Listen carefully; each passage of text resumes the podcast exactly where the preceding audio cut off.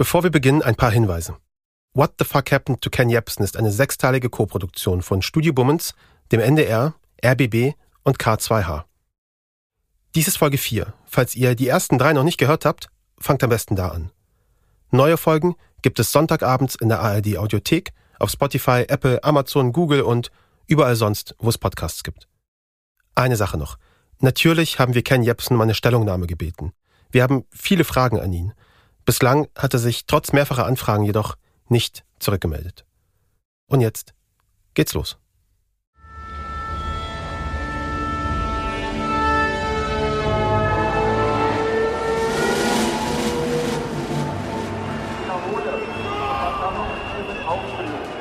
Es ist der 29. August 2020.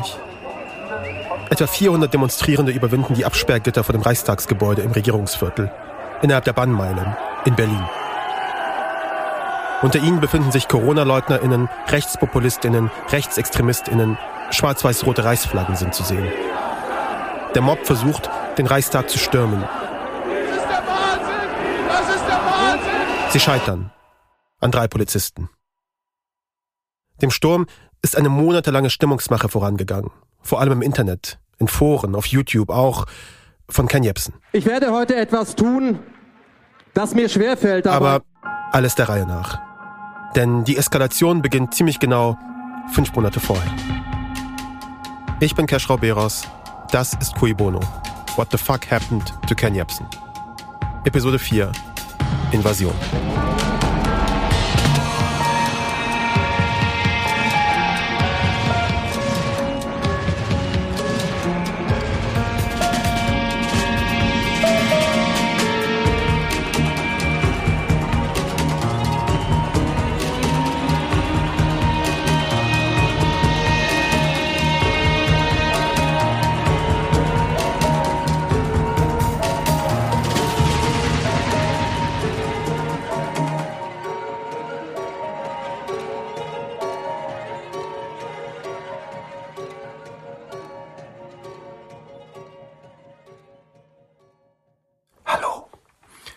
Ich spreche heute ein bisschen leiser. Ich bin im Moment in meinem Büro. Es ist nachts. Ich habe auch das Licht runtergedimmt. Nicht, dass man gesehen wird. Es ist ja im Moment sehr gefährlich. Ähm, ganz kurz, ich, ich muss kurz Vorsichtsmaßnahmen treffen. Da geht's gleich los. Jebsen steht auf, verlässt das Bild und kommt mit einem Ofenrost zurück, stellt ihn vor die Kamera wie ein Gefängnisgitter. Es ist ja im Moment wahnsinnig gefährlich, in Deutschland irgendwas zu sagen, was von der Mainstream-Meinung abweicht. Das ist im Moment brutal gefährlich. Das war schon vorher gefährlich, aber jetzt ist es viel gefährlicher. Ich, ihr wisst, ich möchte über Corona sprechen, aber erstmal Hallo zu euch, bei, bei euch zu Hause in den Käfigen. Er redet noch eine gute halbe Stunde weiter durch den Ofenrost, von Käfig zu Käfig. wenn man sich mit Geschichte beschäftigt zum Beispiel, ne, also unsere Großeltern zum Beispiel, da habe hab ich mich immer gefragt, ich weiß nicht, ob ihr euch gefragt habt, ähm, wie hat denn das angefangen? Also als sie gemerkt haben, ähm, dass die, die Nachbarn plötzlich immer weniger wurden, vor allem mit jüdischem Hintergrund und so. Wie hat denn das angefangen? Wann haben denn die Leute gesagt, hey, das geht nicht und so? Jepsen bemüht hier wieder einen Holocaust-Vergleich und relativiert damit das Leid von und den systematischen Mord an Millionen von Jüdinnen und Juden. Das Video erscheint am 27. März 2020 auf dem YouTube-Kanal von KenFM. Nur wenige Tage nach der Verkündung des ersten Lockdowns als Maßnahme gegen das Coronavirus.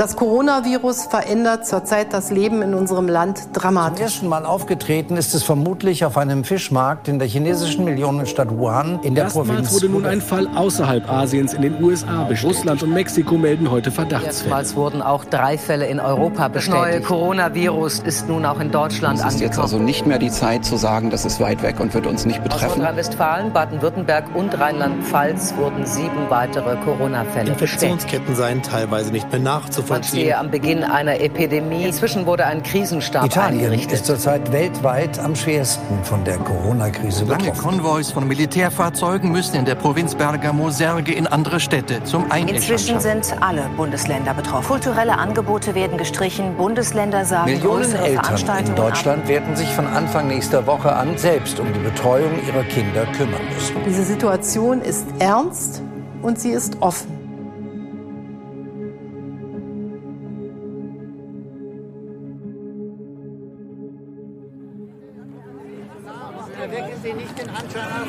Versammlungen aller Art sind nach dem Infektionsschutzgesetz strengstens verboten. Nur einen Tag nachdem Jepsen quasi von Käfig zu Käfig spricht, beginnt die erste von vielen sogenannten Hygienedemos gegen die Corona-Maßnahmen. Etwa 50 Leute versammeln sich am Rosa-Luxemburg-Platz in Berlin-Mitte, direkt vor der Volksbühne, im Theater. Jemand verteilt das Grundgesetz. Hier steht alles drin und ihr tragt es weg, ihr tretet es mit Füßen. Organisiert wird das Ganze von der Kommunikationsstelle Demokratischer Widerstand. Das ist ein kapitalismuskritisches Bündnis. Initiator Anselm Lenz schreibt bis heute für KenFM. Ich wurde nicht gefragt, ich habe nicht abgestimmt darüber, ob ich wegen einer, eines umstrittenen Virus, zu dem es mindestens zwei Meinungen gibt, auf alle meine liberalen Grundrechte verzichten. Ich wurde nicht gefragt, Sie wurden nicht gefragt. In dieser Stunde sind wir alle aufgerufen, unsere Bundesrepublik Deutschland und die ersten 20 Artikel unserer Verfassung gegen Schlechteres zu verteidigen. Und dann gibt es auch Hoffnung, dass es besser wird. Möchten Sie eine Verfassung? In den Wochen darauf kommen immer mehr Leute. Am 18. April sind es schon über 500. Also letztendlich nehme ich einfach mein Recht wahr, mich zu bewegen und an welchem Platz ich das tue, das ist letztendlich mir überlassen und deswegen verstehe ich auch den ganzen Aufruhr nicht. Eine nach eigenen Aussagen Biologin leugnet die Virengefahr. Äh, es hat mich aber auch viel Überredungskraft gekostet, auch im Umfeld, im Umkreis, die Leute davon zu überzeugen, Freunde und Bekannte, äh, dass, es keine, äh, dass dieser Virus keine Todesfolgen hat. Zur Einordnung. Damals schon hatten wir alle die Bilder aus Italien gesehen, die überfüllten Leichenhäuser. Särge.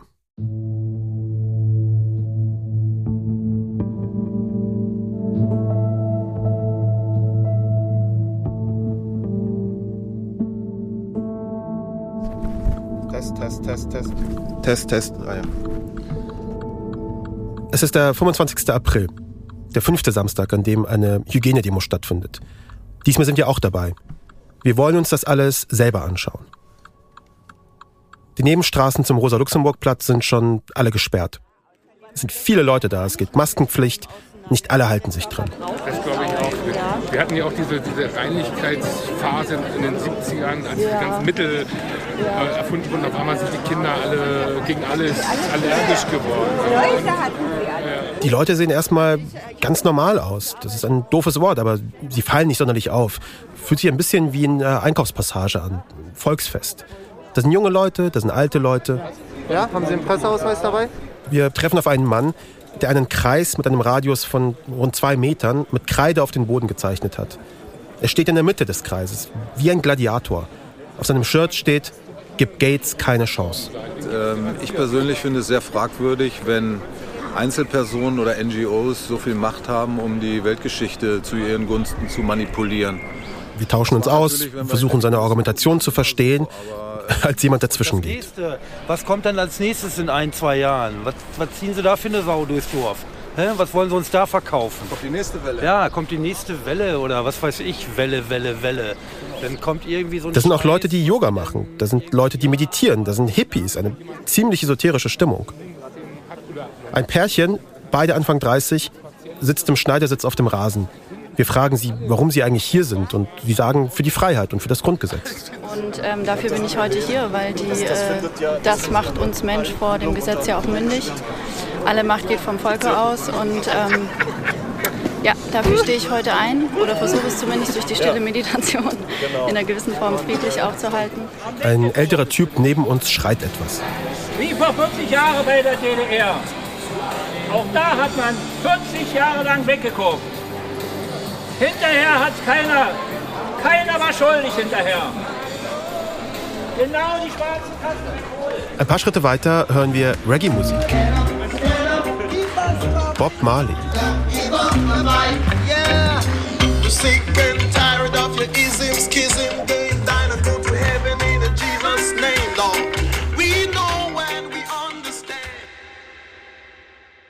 Parallel zu diesen Demonstrationen am Berliner Rosa-Luxemburg-Platz entsteht in Stuttgart eine Bewegung aus sogenannten QuerdenkerInnen. Wir sind eine friedliche Bewegung, die Demokratie leben lässt und die Demokratie lebt, Meinungen zulässt und das Schubladendenken links, Mitte, rechts ignoriert.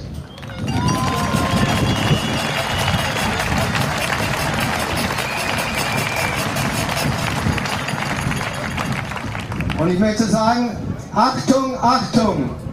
In dieser Fläche, auf dem Cannstatter Vasen, ist das Freiheitsvirus ausgebrochen. Auch in Stuttgart geht es mit rund 50 Leuten los. Und auch dort steigen die TeilnehmerInnenzahlen jede Woche an. Und zwar rasant. Nur wenige Tage nach unserem Besuch bei der Hygienedemo in Berlin treffen sich am 2. Mai laut Veranstalter bereits über 5000 Leute bei einer Querdenken-Demonstration in Stuttgart.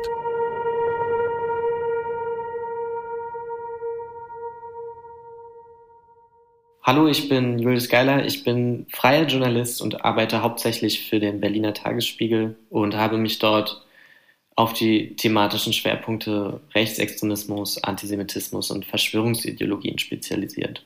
Julius beobachtet und dokumentiert seit dem Frühling 2020 die Corona-Demonstrationen in Deutschland. Er sagt, es sind nicht einfach nur Unzufriedene, die demonstrieren. Nicht nur Hippies, Grundgesetzfans und EsoterikerInnen. Es haben sich von Anfang an rechte bis rechtsextreme Akteure unter diese Proteste gemischt, beziehungsweise waren Teil dieser Proteste. Ich kann mich gut daran erinnern, dass schon bei der zweiten oder dritten Hygienedemo auf dem Rosa-Luxemburg-Platz unter anderem auch Abgeordnete der AfD vor Ort waren. Zum Beispiel der brandenburgische Landtagsabgeordnete Lars Günther, der von Anfang an Teil des Protests war. Unter den Demonstrantinnen zum Beispiel die AfD-nahe YouTuberin Caroline Matti. Willkommen zu einem kleinen, nicht ganz so spontanen Livestream heute. Ich hatte ja angekündigt, wir wollen uns die Demo in Berlin mal anschauen. Und ich auch Sie machte ein paar Jahre zuvor als Studentin, die nur mit Schreckschusswaffe das Haus verlässt, auf sich aufmerksam. Ich drehe natürlich die Waffe dann seitlich, damit ich sie zugriffbereit habe und im Notfall schnell rankomme, ohne noch unter meinen Sachen rumfummeln zu müssen. Oder auch der rechtsextreme Nikolai Nerling, der sich Volkslehrer nennt hier auf einer rechtsextremen Kundgebung in Bielefeld. Und wenn ich mich jetzt hier so umschaue, ja, in einem Meer von schwarz-weiß-roten Flaggen und Plakaten mit Die Rechte oder die NPD, und haben wir noch irgendwas Schönes hier, da auch nochmal die Rechte. Niemals hätte ich früher gedacht, dass ich mal in so einem Kreis stehen würde und mich hier wohlfühlen würde. Nerling wurde aus dem Schuldienst entlassen, weil er in Videos den Holocaust in Frage gestellt hatte. Aber ich fühle mich hier wohl. 2019 wurde er wegen Volksverhetzung verurteilt. Er hat Revision eingelegt. Die Demonstrantinnen reden vermehrt von den großen Verschwörungen. Bill Gates stecke hinter Corona. Die Impfdiktatur stünde bevor. Es gibt Verweise auf QAnon, einen Verschwörungskult aus den USA. Deren Anhängerinnen kämpfen gegen eine angeblich weltweit agierende satanistische Elite. Zu der soll auch Hillary Clinton gehören. Diese Elite entführt Kinder, hält sie gefangen, ermordet sie, um aus ihrem Blut dann eine Verjüngungsdroge zu gewinnen. Hier sammeln sich also eine ganze Menge extreme Haltungen und Weltanschauungen.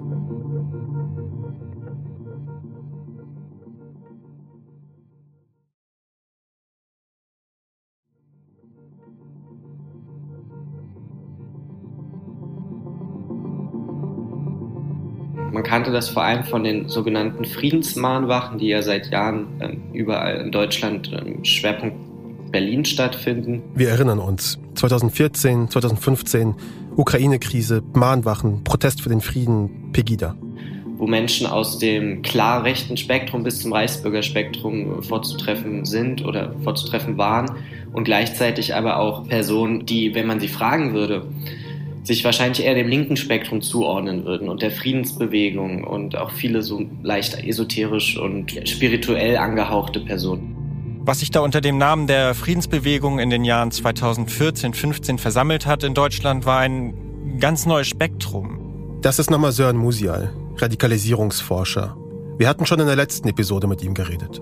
Mit linken BildungsbürgerInnen, braven Angestellten und Beamtinnen. Aber auch mit starken verschwörungstheoretischen Anleihen, teilweise ohne Berührungsängste mit ReichsbürgerInnen, Rechtsextremen, Rechtspopulistinnen und so weiter. Sören, wieder diese gleiche Zusammensetzung, diese Ansammlung von Leuten mit einer starken Präsenz von Rechtsextremen. Ähm, das ist doch kein Zufall, oder? Nee, im Gegenteil. Es ist eine sehr alte Strategie der radikalen Rechten, sich auf Bewegung zu setzen. Und das funktioniert in etwa so. Man nehme ein Thema, man mache es sich zu eigen, gewinne Sympathien darüber, um dann auf die eigenen Kernthemen aufmerksam zu machen. Ein gutes Beispiel hier ist Fridays for Hubraum. Es gibt so viele Leute, die sind einfach angewiesen auf ihr Auto. Die fahren jeden Tag eine feste Strecke und fertig. Das ist der Arbeitsweg. Und die werden auch zum Einkaufen fahren. Das ganze Geplärre, sag ich jetzt mal, um den Klimawandel nervt irgendwann. Der Kfz-Mechaniker Christopher Grau ist Admin dieser Gruppe auf Facebook. Und eigentlich ging es darum, eine Gegenposition zu Greta Thunberg und Fridays for Future einzunehmen. Und die sieht wie aus? Individualverkehr und Verbrennungsmotoren für alle. Okay. Ja. Aber irgendwann, als die Gruppe so richtig explodiert, beginnen dann Rechte auf der Seite zu hetzen. In der Gruppe fing das an, dass sie auf Greta rumgehauen haben, wie bekloppt, dass sie, dass sie, die haben wirklich Sachen veröffentlicht, das gehört gar nicht in die Öffentlichkeit und sowas schreibt man nicht. Und auch Rechtspopulismus, Linkspopulismus und äh, ja auch Klimahysterie ohne Ende, dann wieder die Gegenseite und, und das war überhaupt nicht gewollt. Wir wollten so ein, so ein, sowas wollten wir überhaupt nicht haben. Das, was Grau hier beschreibt, das nennt die neue Rechte selbst Ausweitung der Kampfzone oder Themeninvasion. Mhm. Darüber spricht ja auch Martin Sellner. Er ist Kopf der identitären Bewegung, einer aktionistischen, völkischen Gruppierung der neuen Rechten, die auch vom Verfassungsschutz beobachtet wird. Aber auch und vor allem sich politisch einzubringen, auf die Straße zu gehen. Wir sind jetzt in einer einmaligen Zeit, wo man, weil viele Menschen spüren, dass etwas nicht stimmt, ganz, ganz viele Leute, die sonst nicht erreichbar wären, erreichen kann. Und jeder Einzelne, der jetzt beginnt, seine Sehgewohnheiten zu ändern und auch auf Telegram kommt und andere Kanäle anschaut, ganz egal welche, einfach nur, dass er beginnt, kritisch Medien zu konsumieren. Jeder, der jetzt auf eine Demo geht, was einen Menschen für sein Leben lang verändern wird, ist ein großer Gewinn für uns, für die gesamte Zukunft. Denn gerade in den kommenden Wirtschaftskrisen, den sozialen Verteilungskrisen nach der Pandemie wird meiner Meinung nach die große Entscheidung fallen. An sich ist das ja ziemlich durchschaubar. Wir können das auch überall beobachten, bei den Friedensmahnwachen und bei den Corona-Demonstrationen. Wovon hängt es denn nun ab, ob dieses Kapern tatsächlich funktioniert oder nicht? Ich würde sagen, das hängt von einer Mischung aus Anknüpfungspunkten, aus Nähe und schon besetztem Grund ab. Wir können das mal am Beispiel der AfD durchspielen. Mhm. Diese politische Sinnerwartung zu befriedigen. Und da hat natürlich die Bundes-AfD, das muss ich kurz sagen, die Bundes-AfD hat da ähm, ist dem nicht ganz gerecht geworden, um es vorsichtig zu formulieren. Als das aufkam, diese Querdenkenbewegung, war mein erster Gedanke, jetzt muss die AfD handeln, damit wir dieses Potenzial an uns binden, damit wir ihm Form geben. Das war gerade Hans Thomas Tillschneider, Abgeordneter im Landtag von Sachsen-Anhalt und kulturpolitischer Sprecher der AfD-Landtagsfraktion, die übrigens auch vom Verfassungsschutz inzwischen als Verdachtsfall geführt wird.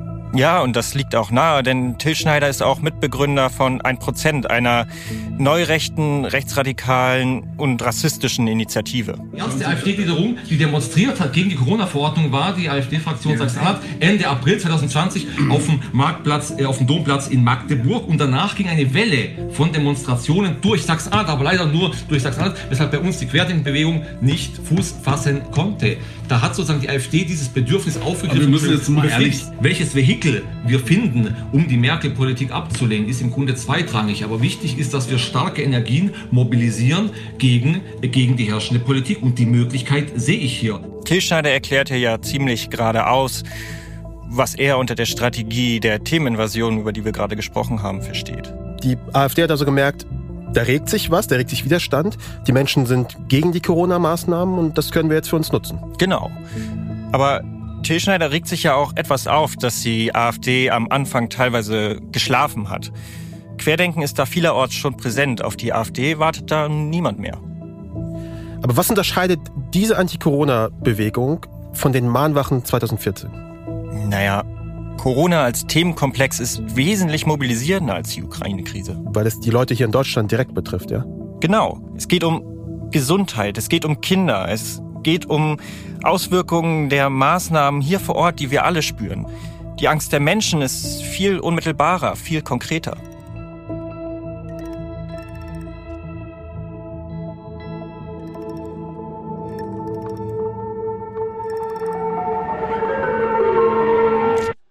Was haben wir eine Scheißangst? Mann, haben wir eine Scheißangst, wie das ausgeht. Jepsen meldet sich in der Anfangszeit der Corona-Demonstrationen immer häufiger mit neuen YouTube-Videos zu Wort. Immer wieder lässt er sich vor seiner Bücherwand filmen. Wie auch hier im April 2020, kurz nach den ersten Hygienedemos. Jepsen hat sich geschminkt, bleiches Gesicht, schwarz um die Augen, grün gefärbte Haare, roter Fratzenmund. Er ist der Joker. Aus Batman. Der Bösewicht. Man könnte sich zur Wehr setzen, indem man sein Gesicht zeigt seine beschissene Maske ablegt. Fallt auf diesen Scheiß nicht mehr rein. Propaganda, ja? Überwindet eure eigene Angst. Lasst euch nicht schocken. Und wenn dieser Lockdown zu Ende ist oder nicht zu Ende ist, dann ähm, entscheidet ihr, ob ihr das Haus verlasst, so wie ihr auch jetzt äh, entscheiden solltet, ob ihr allen Maßnahmen folgt oder ob ihr nicht vielleicht äh, Hygienespaziergänge machen solltet und euch auf irgendwelche Decken setzen solltet. Aber die Chance, die wir haben, ist, dass wir durch einen zivilen Ungehorsam sagen, weißt du was, wir kreieren jetzt einen neuen Staat, das machen wir jetzt in einer außerparlamentarischen Opposition und da ist mir Frau... Auch auf den Hygienedemos in Berlin ist Jepsen sehr präsent. Mit grau bemaltem Gesicht meditiert er beispielsweise auf einem Wohnwagen. Für den Frieden, wie er sagt. Die ganzen meditierenden Leute von der Hygienedemo, auf der ich war, die mit der esoterischen Stimmung, auch Jepsen hatte dazu aufgerufen. Es folgen immer mehr Videos, in denen er sich in teilweise absurde Vergleiche reinsteigert. Auch ein Jesus Christus, der ist auf die Straße gegangen und das hätte er sicherlich gemacht, wenn es das Internet gegeben hätte. Ein Martin Luther King, ein Malcolm X, ein Thomas Sankara, ein Rudi Dutschke, ein Ohne Sorg, die waren alle auf der Straße und die würden sich nicht ins Homeoffice auf die Geschwisterschule einschließen lassen, weil äh, die Führung das möchte. Und das ist mein Appell, lasst euch nicht zum Narren halten, ja, denn ähm, da wird... Den Höhepunkt erreicht er im Mai 2020 mit seinem erfolgreichsten Video überhaupt. Gates kapert Deutschland. Schönen guten Abend. Es geht um Bill und Melinda Gates und ihre Verbindungen zur Pharmaindustrie. Diese beiden Menschen haben sich über die WHO in die Weltdemokratien hineingehackt und bestimmen aktuell das, was man Normalität nennt. Innerhalb kürzester Zeit schauen sich das Video über eine Million Menschen an. Die Corona-Einschränkungen sind noch relativ neu. Es herrscht Unsicherheit. Die Leute sind besorgt. Die Situation ist unübersichtlich. Hier ist der freie Journalist Julius Geiler wieder. Also das hat wirklich dieses eine Video auch viel Anklang in einem Milieu gefunden, was ähm, eigentlich äh, kein klassisches Ken Jebsen-Milieu ist, beziehungsweise auch so ein nicht wirklich politisiertes Milieu, um es mal so auszudrücken. Und das war auf jeden Fall ein großer Coup, den er da gelandet hat. Jepsen heizt an. Und wieder bemüht er wahnwitzige historische Vergleiche. Nochmal, Wer das Grundgesetz in Merkel Deutschland auf einer Demonstration offen trägt, wird von der Polizei kassiert. Das ist Merkel Deutschland, das alles unter Corona und zwar alles aus dem Grund, weil Bill und Melinda Gates das so wünschen. Bill und Melinda Gates, das Ehepaar Gates, hat inzwischen mehr Macht als Roosevelt, Churchill, Stalin und Hitler seinerzeit zusammen. Und er mobilisiert. Und wenn du in diesem Land oder auch in anderen Ländern irgendetwas verändern willst, wenn du dieses Grundgesetz für deine Kinder retten willst, dann bleibt dir nur eins. Du musst deinen Arsch auf die Straße bringen. Okay? Und wenn die Polizei sagt, das ist verboten, dann musst du einfach sagen, das interessiert mich einen Dreck. Weil das Gesetz, was die Polizei im Moment durchzusetzen versucht, widerspricht diesem Gesetz. Es ist illegal. Es ist nicht legal. Und eine solche Regierung kann abdanken. Das ist genau wie damals noch. Das hören Sie auch in Stuttgart. Michael Ballweg, der Querdenken initiiert hat, sieht eine Chance. Jemand, der es schafft, ein, ein Video mit 2,7 Millionen Abrufe zu erhalten, ist unserer Meinung qualifiziert, seine Meinung auch öffentlich zu sagen. Jepsen nimmt die Einladung an. Mein Name ist Ken Jepsen, meine Zielgruppe bleibt der Mensch. Am 9. Mai tritt Jepsen vor tausenden Menschen in Stuttgart auf. Er ist der Hauptakt, das Highlight einer rund dreistündigen Versammlung. Ich werde heute etwas tun, das mir schwerfällt, aber ich habe geübt. Ich werde langsam sprechen und ich werde sehr, sehr kurz sprechen. Bevor ich aber spreche, verlasse ich die Bühne. Jepsen geht nach hinten raus. Auf den Videoaufzeichnungen ist er nun nicht mehr zu sehen. Er spricht aus dem Off. Warum verlasse ich die Bühne? Weil die Zeit vorbei ist, bei der Sie, die Bürger, sich von oben herab volltexten lassen müssen. Er spricht fast 20 Minuten. Corona wird als trojanisches Pferd genutzt, um den Staat noch mächtiger und den Bürger noch ohnmächtiger zu machen. Dem Staat gehe es letztendlich um Überwachung, um Kontrolle. Das ist nicht Covid-19. Das ist Covid-1984. Und wieder vergleicht er die Corona-Maßnahmen mit dem Naziregime dem Dritten Reich. Weil damals wie heute eine Handvoll Experten in allen Schlüsselpositionen ein ganzes Volk verführt und drangsaliert hatte. Damals wie heute wurde die Politik als alternativlos verkauft. Damals wie heute waren es Ärzte, die die Rassegesetze beschlossen und definierten, was und wer gesund war und wer nicht. Und zum Abschluss noch ein letzter Aufruf. Und sollte wer auch immer sich an dieser Mahnung vergreifen, ist es Ihre Pflicht, sich zu erheben. Bleiben Sie stehen. In Stuttgart, in Dortmund, in Berlin, in München, in Kalf, bis dieses Land sich in eine echte Demokratie verwandelt hat. Wir alle, und ich zitiere Ganser, wir alle, die wir hier stehen, wir alle auf diesem Globus sind Teil der Menschheitsfamilie. Werden Sie Teil der Friedensbewegung.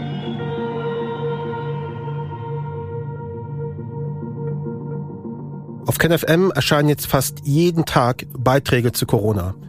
Gates ist bei den AutorInnen auf Zielscheibe. Es geht um die vermeintliche Corona-Diktatur und immer wieder der Aufruf zum Widerstand. Der YouTube-Kanal von KenFM explodiert in dieser Zeit quasi. Von März bis Mai werden die Videos über 30 Millionen Mal angesehen. Mehr als 140.000 neue Abonnentinnen. So viele Menschen in so kurzer Zeit hat Ken Jebsen noch nie erreicht.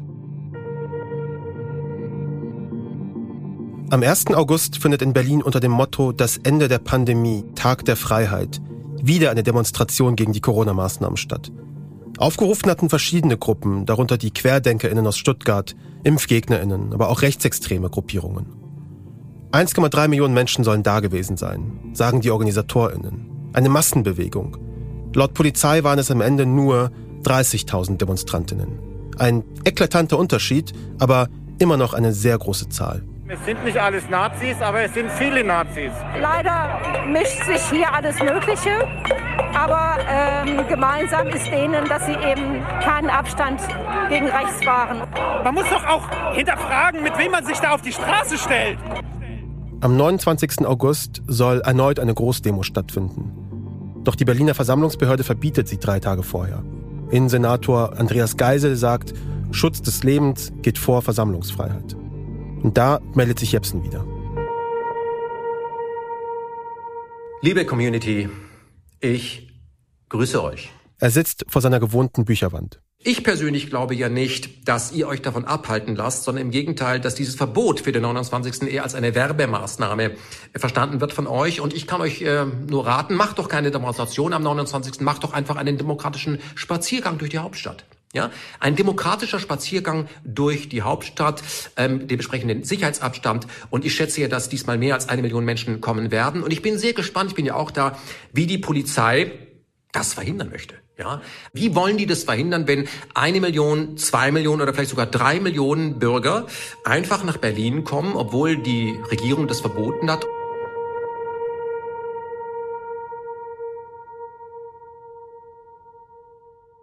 Die Demonstration darf dann doch stattfinden. Das Verbot wird gerichtlich gekippt. Nach Angaben der Behörden beteiligen sich am Ende 38.000 Menschen. Dieses Mal rufen noch mehr Rechtsextreme dazu auf. Sören, das waren so einige, oder? Es fehlte fast niemand eigentlich. Das rechtsradikale Kompaktmagazin von Jürgen Elsässer, der neurechte Verleger Götz Kubitschek, der Kopf der rechtsextremen identitären Bewegung Martin Sellner, AfD-Politiker wie Björn Höcke oder neonazistische Parteien wie die NPD und die Kleinstpartei Der Dritte Weg. Auch wir sind wieder vor Ort, um uns ein Bild zu machen. Uns fällt sofort auf, wie heterogen die Menge ist. Am Brandenburger Tor ein Flaggenmeer. Alle haben etwas zu sagen, alle etwas anderes. Wir treffen auf eine Teilnehmerin. Warum sie hier ist, fragen wir sie. Was ich im Moment in Deutschland beobachte, und das macht mir ganz, ganz große Sorgen, ist, dass wir sind zwar eine Demokratie, aber es gibt inzwischen, also es sind so viele Tendenzen gerade da, die man sonst nur in autoritären Regimen sieht. Also Ausgangssperren, Kontaktverbote, dass Kritiker diffamiert und diskreditiert werden. Ob sie damit Probleme hat, dass gleich neben uns Reichsbürger stehen, wollen wir von ihr wissen. Also ich sage mir, mein Anliegen ist mir so wichtig, dass es mir wichtiger ist, etwas zu sagen, als die Frage, wer vielleicht neben mir steht. Ja? Eine etwas größere Gruppe von Frauen verteilt Vitamin D-Tropfen. Das würde vor Corona schützen. Wir sehen QAnon-AnhängerInnen, auch eindeutig rechtsradikale Zeichen, Reichsflaggen, umgekehrt gehaltene Deutschlandflaggen. Hier weht gerade die, wir sind gerade in der Reichsflaggenecke gelandet. Teilweise noch mit Adler, teilweise ohne. Und die rufen, schließt euch an, schließt euch an. Angela, das Volk ist da. Es fühlt sich viel aggressiver an als damals auf den Hygienedemos. Ja, ich sag mal so, ich nutze die Systempresse aber nur, um zu sehen, was der Feind eigentlich berichtet. Lasst euch nichts einimpfen. Also weder ins Hirn noch in den Arm. Wir fragen auch herum und schauen immer wieder auf Twitter, denn vielleicht hat ja jemand Jepsen gesichtet. Leider ohne Erfolg, aber er ist in aller Munde. Das Allerwichtigste ist äh, für mich, Ken Jebsen hat seine Meinung, kann sie zurückhalten, gibt anderen Leuten ähm, seine Stimme. Er hat ja bestimmte Formate, wo über Stunden hinweg, in Positionen zum Beispiel heißt es eine Format, über Stunden hinweg diskutiert wird. Und das ist einfach großartig. Ja. Die meisten kennen ihn erst seit der Corona-Zeit. Andere schon etwas länger. Das war, ging ja schon mal los mit dem Montagsmahnwachen, ungefähr seitdem. Ah, okay. ja, das war ja schon fast das gleiche wie jetzt. Ne? Ja. Wir treffen auch auf einen Superfan. Ken Jebsen ist heute auch da, wird nicht reden. Aber ihr habt ihn auch nicht gesehen? Nein, ich werde sofort einen Kniefall machen, wenn ich ihn sehe. Hat sich endlich mal wieder zu Wort gemeldet und war natürlich seine Worte wieder mal ähm, sehr wichtig. Ich werde auch da sein, wenn auch nicht äh, auf der Bühne, sondern ich bin einfach unter euch. Wir sind ein paar Stunden auf der Demonstration unterwegs. Fragen die Leute auch immer wieder, ob sie Jepsen gesehen haben.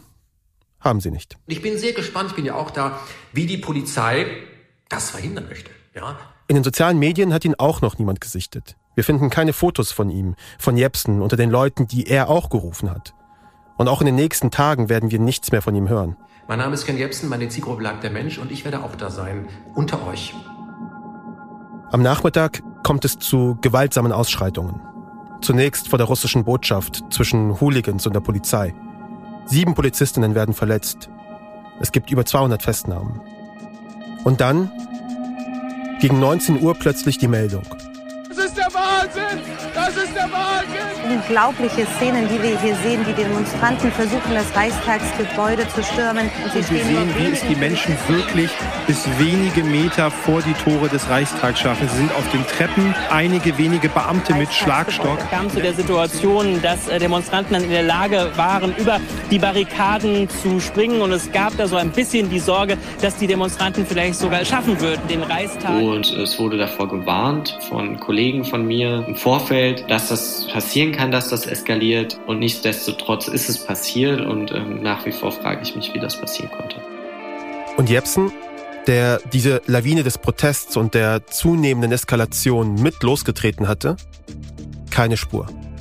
Wir finden auch keine Beweise, dass er je auf der Demo war.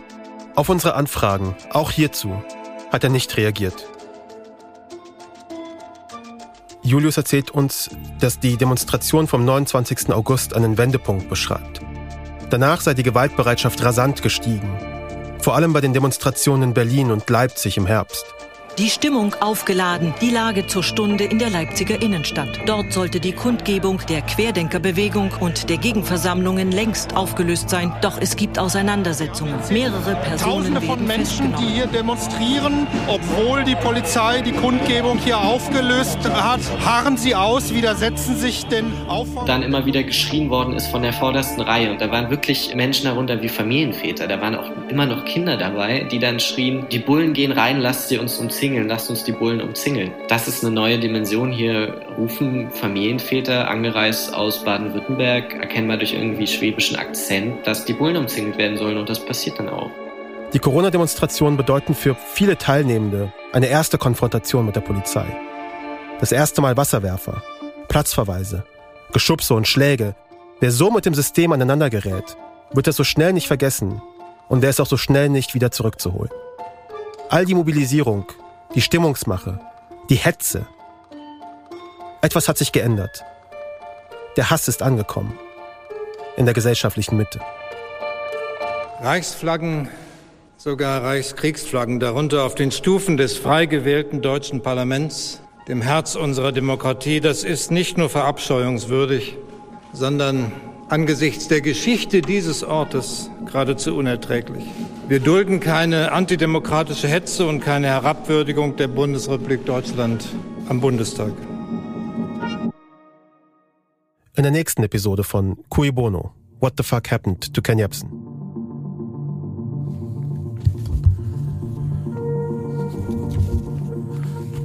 So, Sören, erzähl mir doch mal, was du mir soeben erzählt hast. Ich habe ein Video auf YouTube gefunden, das ich noch nicht kannte. Und interessant ist ja, wie du auf dieses Video gestoßen bist. Ja, ähm, ich habe Jepsen mit P gesucht. Also Jepsen. Genau, Jepsen. J-E-P-S-E-N. Und da kam halt plötzlich ein Video, das ich noch nicht kannte. Und was zeigt dieses Video? Es zeigt Ken Jepsen auf einer Konferenz in Yalta auf der Krim. Und was macht er da? Tja.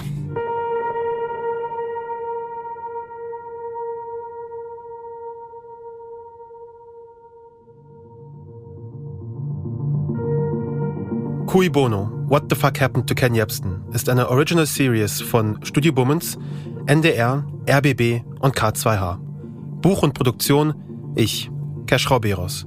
Unser Executive Editor ist Tobias Baukage. Unsere Associate Producerinnen sind Kate Kubel, Sarah Oma und Sabine Schmidt. Redaktion Pascal Müller, Sören Musial und ich. Redaktion beim NDR Volkmar Kabisch und Dennis Dabelstein. Redaktion beim RBB Philipp Meinhold. Projektkoordination NDR RBB Johanna Leuschen. Technische Produktion und Sounddesign Chris Kahles. Mit Originalmusik von Jakob Ilja. Covergestaltung Henning Wagenbreth. Ein besonderer Dank an Chris Collett vom RBB-Archiv. Unsere Executive Producer sind von Studio Bummens Tobias Baukage, vom NDR Norbert Grundei, vom RBB Robert Skopin und vom K2H Moritz Hohenfeld. Falls es euch gefallen hat und ihr keine weiteren Folgen verpassen wollt, freuen wir uns, wenn ihr diesen Podcast abonniert und weiterempfiehlt. Danke fürs Zuhören. Bis zum nächsten Mal.